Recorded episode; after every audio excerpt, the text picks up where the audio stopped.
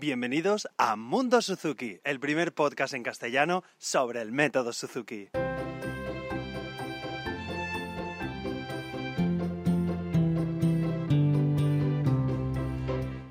Hola a todos y bienvenidos a una semana más a un nuevo capítulo de Mundo Suzuki.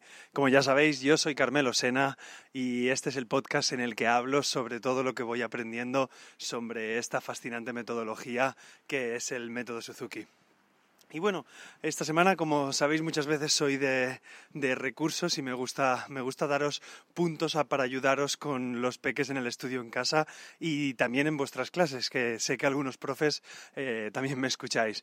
Entonces, eh, podríamos llamar este capítulo como digamos, los puntos cuando el peque no hace nada bien, los puntos donde podemos fijarnos que para sacar un aspecto positivo de, de, lo que ha hecho, ¿vale? De la interpretación que ha hecho. O también cuando lo hace súper, súper, súper bien, pues los puntos donde podemos fijarnos en, en donde hacer hincapié para ayudarle a mejorar todavía más en, en, su interpretación. Entonces podemos ver un poco las dos vertientes. Parece un poco eh, contrapuesto, pero veréis que, os va a venir muy, muy bien para todos, tanto para profesores como para las papis y mamis de Suzuki que estáis escuchándome.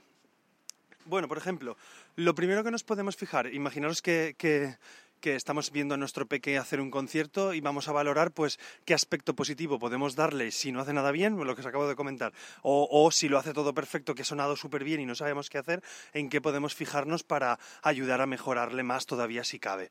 Pues lo primero es, es la posición del cuerpo, ¿vale? El primer apartado sería posición del cuerpo. Fijaros si está bien colocado, tanto sea la espalda como son las piernas, los pies o todo lo que, lo que lleva en sí. Bueno, supongo, no sé si lo habréis notado, pero he tenido que cortar porque ha venido la policía corriendo detrás de una moto, pero bueno, seguimos en lo que estábamos. Os comento, eso es natural, como la vida misma, como el directo que dicen. Eh, lo que os comentaba, la posición, ¿vale? Fijaros si tienen una buena posición eh, tocando el instrumento, pues podemos fijarnos en la cabeza, en el cuello, en la espalda, en las rodillas, en los pies, eh, la posición del culo, de, de, la parte trasera de la espalda, de los riñones eh, dependiendo también de, vuestro instrumento. Claro, si sois pianistas, si sois violinistas, guitarristas, eh, violonchelistas, no sé, de todos los instrumentos, cada uno, seguro que vuestro profe os puede decir cuál es la mejor posición. Esto es una cosa de la que nos podemos fijar. Si vemos que no ha tocado nada bien, podemos ensalzar su posición, o si vemos que a lo mejor ha tocado perfecto, pero está muy encorvado, pues podemos corregir esa parte de posición. Bueno, ya no os digo para qué sirve cada una de las cosas, lo veis vosotros y ahí lo tenemos. Otra cosa que Quiero dejar aparte la posición de las manos, eso es lo que quería decir. Posición del cuerpo en general y otra cosa sería la posición de las manos, ya que bueno, las manos va a ser lo que, lo que producen prácticamente en casi todos los instrumentos eh, el sonido, ya no sea en los instrumentos de viento, eh, también la boca, como podemos tenerla. Digamos que aquí englobaríamos lo que produce el sonido, que pueden ser las dos manos y, la boca. Tenemos diferentes aspectos, entonces tanto la posición de la mano izquierda como la posición de la mano derecha podemos ayudarle a que la tengan eh, mucho mejor. Entonces, fijaros en esa parte, pues dependiendo de vuestro instrumento, la mano derecha, por ejemplo, del arco que, haga bien la forma del puente, que o el conejito, como lo llaméis los, los violinistas, que lo tengáis todo así bien colocado, y la mano izquierda, pues por ejemplo, que, produzca bien el sonido. Lo mismo para los pianistas, pues eh, deberíamos tener las dos manos con una suficiente relajación, aunque bueno, relajación para todos los instrumentos. Ya os digo, yo, yo os puedo hablar con la guitarra, la mano derecha cómo debe pulsar y la mano izquierda, pero es, es una visión general lo que quiero daros, que tengáis claro ese punto de, de las manos y de lo que produce el sonido y de la boca también, la colocación pues para la flauta travesera o clarinete o incluso la trompeta. Más cosas que podemos valorar. Eh, sería la actitud al practicar. Cuando estáis practicando, tanto en la clase o cuando estamos practicando en casa, pues la actitud que pueda tener el peque. Si, o la peque, si está muy dejado o, realmente pues está implicado en lo, que, en lo que está haciendo. Esta es una cosa que podemos valorar y la alegría que tengan al tocar. A mí me gusta mucho a mis alumnos, pues muchas veces están tocados hiper mega super concentrados y tienen pues la lengua fuera o están eh, tan concentrados que tienen tienen una cara que, están súper serios. Pues me gusta hacerles muecas para que se rían, eh, alegrarles. También es una parte que podemos potenciar. Porque muchas veces se ve a los niños Suzuki que están tocando en los escenarios y están concentrados y, la verdad tienen una expresión seria. Pues fomentemos esa alegría, esa risa para que, para que disfruten y se lo pasen bien tocando el instrumento, además de estar concentrados. Que se lo pasan bien. A ver, yo, yo lo entiendo. Cuando yo estoy tocando, estoy súper concentrado y estoy serio, pero al mismo tiempo disfruto. Pues una risa de vez en cuando tampoco, tampoco viene mal. ¿Vale? Es otra cosa que podemos valorar. Y más cosas, el buen sonido, que tengan un buen sonido con el instrumento, que produzcan un buen sonido. Un pequeño recursito que os digo, por ejemplo, podéis hacer, ¿cómo le explicamos al niño que, se hace un buen sonido? Pues eh, podéis poner una gráfica, ¿vale? Hacéis una gráfica así XY con cuadraditos y podemos poner un puntito en el centro, ¿vale? Y decir que este es el sonido normal, por así decirlo. Y nosotros mismos, los papás o los profes, pues hacer un sonido. Y si el sonido lo hacemos muy feo, tocar un sonido feo, que suene muy mal el instrumento, hacemos una rayita hacia abajo con la gráfica, como que suena peor. Y si hacemos que toque muy bien, pues lo hacemos hacia arriba. Claro, siempre vamos a intentar motivar al niño, si toca y toca peor, pues le vamos a dejar la línea en el mismo sitio. No vamos a ir hacia abajo, no queremos desmotivarlos. Entonces lo que tenemos que intentar es esto, con una gráfica es una ayuda de, mira, ahora suena mejor, es una forma más visual de hacerlo para, ellos. Aunque bueno, muchas veces ellos tienen suficiente criterio y vosotros, papás y mamás también, para ver cómo cómo suena bien el, instrumento. Entonces simplemente lo tenéis que tocar vosotros, a ver cómo, cómo toca el papá, cómo toca el profesor. Y lo podéis hacer mala posta para que ellos eh, suenen mejor. Y muchas veces yo me sorprendo que son, son, bastante exigentes, ¿vale? Porque muchas veces lo has tocado perfecto y te dicen, no, no suena bien. Y es de, hombre, pues sí, no puedo tocarlo mejor, ya estoy en mi tope de gama, por así decirlo. Y, en ese aspecto son exigentes, aunque luego ellos pues no lo, no lo pueden hacer a, lo mejor.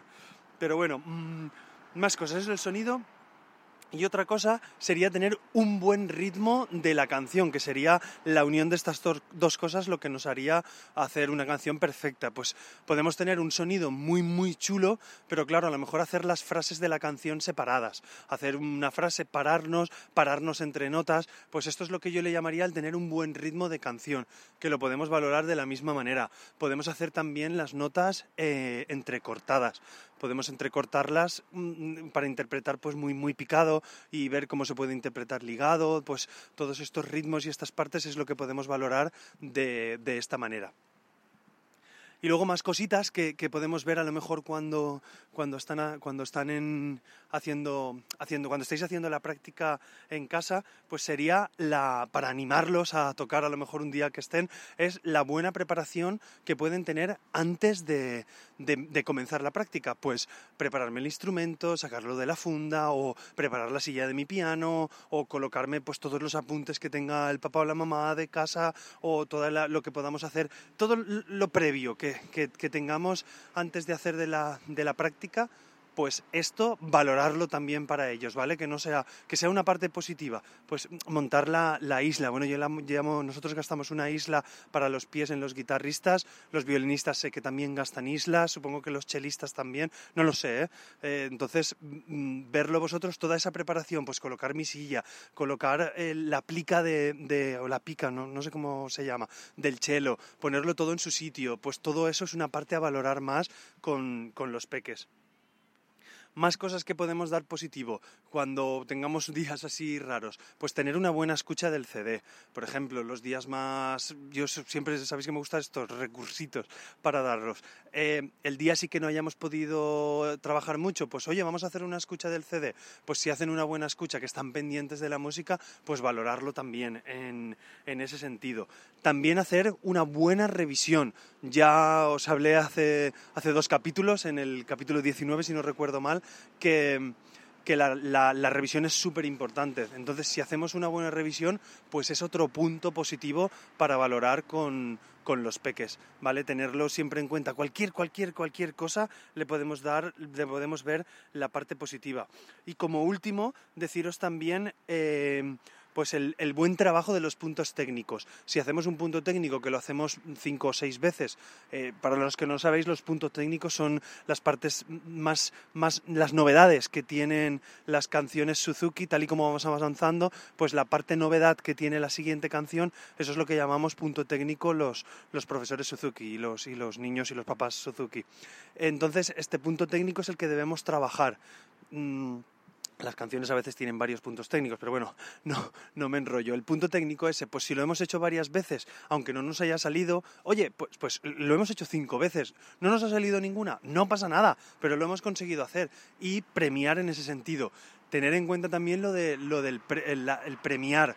No vamos a premiar siempre, siempre. Muchas veces la propia satisfacción o una alegría o un abrazo o el estar felices nos tiene que dar ese, ese beneficio, por así decirlo. Os, os remito al capítulo 7 de Aprender un instrumento, que era la motivación, donde ahí os doy recursos para los refuerzos positivos, y, eh, los refuerzos naturales y refuerzos artificiales. Os lo pondré de todas maneras en, en la página del, del podcast y en, en las notas del programa. Y bueno, este era el pequeño resumen que os quería hacer sobre, sobre la buena práctica de, de, de los niños y cómo poder utilizar esos puntos tanto de forma positiva como, como de ayuda para cuando lo hayan hecho perfecto, pues dar, dar ese pequeño puntito de ayuda. Así que no quiero despedirme sin animaros a que me hagáis una valoración positiva en cualquier, en vuestro reproductor de podcast que, que utilicéis o en la plataforma en la que me escuchéis y que os espero en carmelosena.com barra Mundo Suzuki, donde también encontraréis otras formas de contactar conmigo. Y desde aquí saludos a todos los integrantes del grupo de Telegram, porque de verdad cuando me escribís y me animáis a hacer cosas para que siga o que se escucha bien o mal, es un gran, un gran apoyo. Y eso, seguir con la música y nos vemos, o mejor dicho, nos escuchamos la próxima semana. Un abrazo.